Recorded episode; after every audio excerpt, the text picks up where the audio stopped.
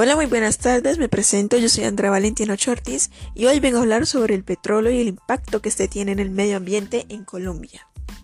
Empezando, eh, pues el desarrollo de las actividades y operaciones propias de la industria petrolera implican una gran interacción con el medio ambiente, asimismo con las comunidades en donde se lleva a cabo estos trabajos, como lo son la exploración, la perforación, la producción y el transporte del crudo, generan efectos sobre los ecosistemas y el medio y las poblaciones que hacen parte de las llamadas zonas petroleras. Estos efectos pueden ser más o menos adversos en la medida que se tomen y respeten las pautas necesarias para no generar un desequilibrio, un daño al entorno natural y social. En Colombia y en el mundo actualmente se realizan grandes esfuerzos con el fin de desarrollar nuevas tecnologías y procedimientos que permiten encontrar nuevas reservas de hidrocarburos, las cuales suplan la demanda energética global. Este hecho, sumando al inconformismo y el rechazo de algunas comunidades que se sienten afectadas por esta industria, de no permitir el desarrollo y el avance de la locomotora minero-energética del país. Esto plantea que la necesidad de revisar los diferentes impactos ambientales generados por esta actividad de la industria petrolera en nuestra sociedad y medio ambiente, a su vez presenta las soluciones que se ajusten a la normatividad ambiental existente de los avances tecnológicos disponibles, la afectación generada por la industria petrolera sobre el medio ambiente y sobre la sociedad presente en las zonas petroleras.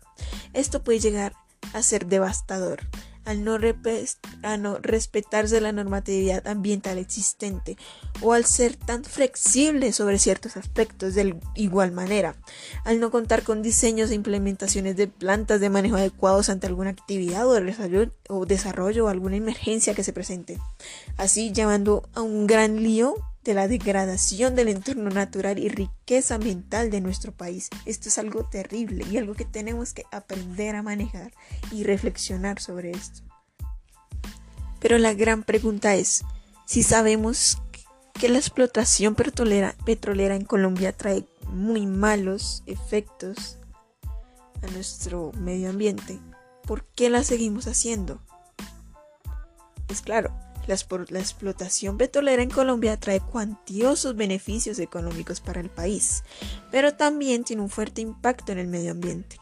No solo por las actividades de las empresas, sino también por las acciones delictivas de grupos armados ilegales que atentan contra la industria y causan desastres. Sin embargo, la explotación petrolera tiene un alto impacto ambiental en sus diferentes etapas. Estas etapas son la exploración sísmica, la perforación exploratoria, la producción, el transporte, la refinación. Los explosivos usados durante la explotación sísmica, por ejemplo, envían los recursos hídricos a mayor profundidad o desvían su cauce.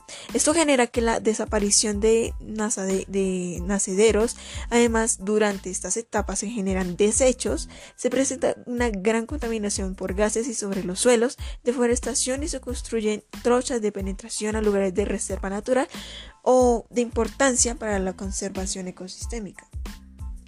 A pesar de esto, otros expertos señalan que el agua encontrada durante la explotación petrolera no es apta para el uso humano por su alta carga minera y otros factores. Esto genera mucho daño. No obstante, los efectos ambientales van más allá de la actividad de explotación en sí misma. El conflicto colombiano hace que la actividad petrolera sea un blanco de los grupos armados, como mencioné anteriormente, que atentan contra los oleoductos e interceptan el petróleo durante su transporte y ocasionan un gran derrame. Esto causa una gran contaminación en las fuentes hídricas. Esto, esto no puede seguir pasando.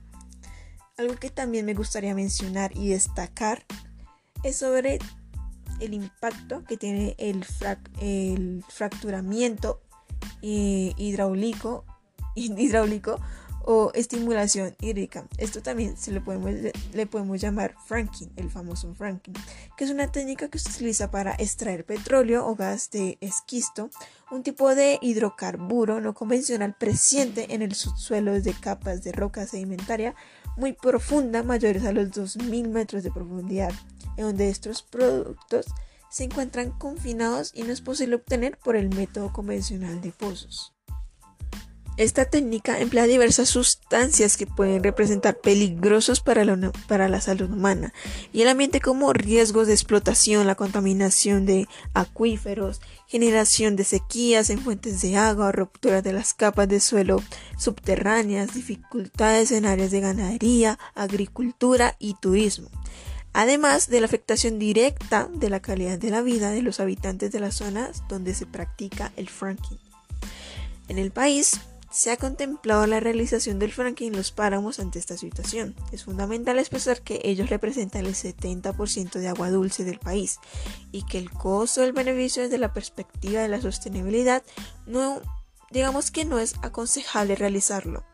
Puntualiza eh, pues un ingeniero eh, que hizo pues la realización del fracking sobre pues la representación del 70% del agua del país.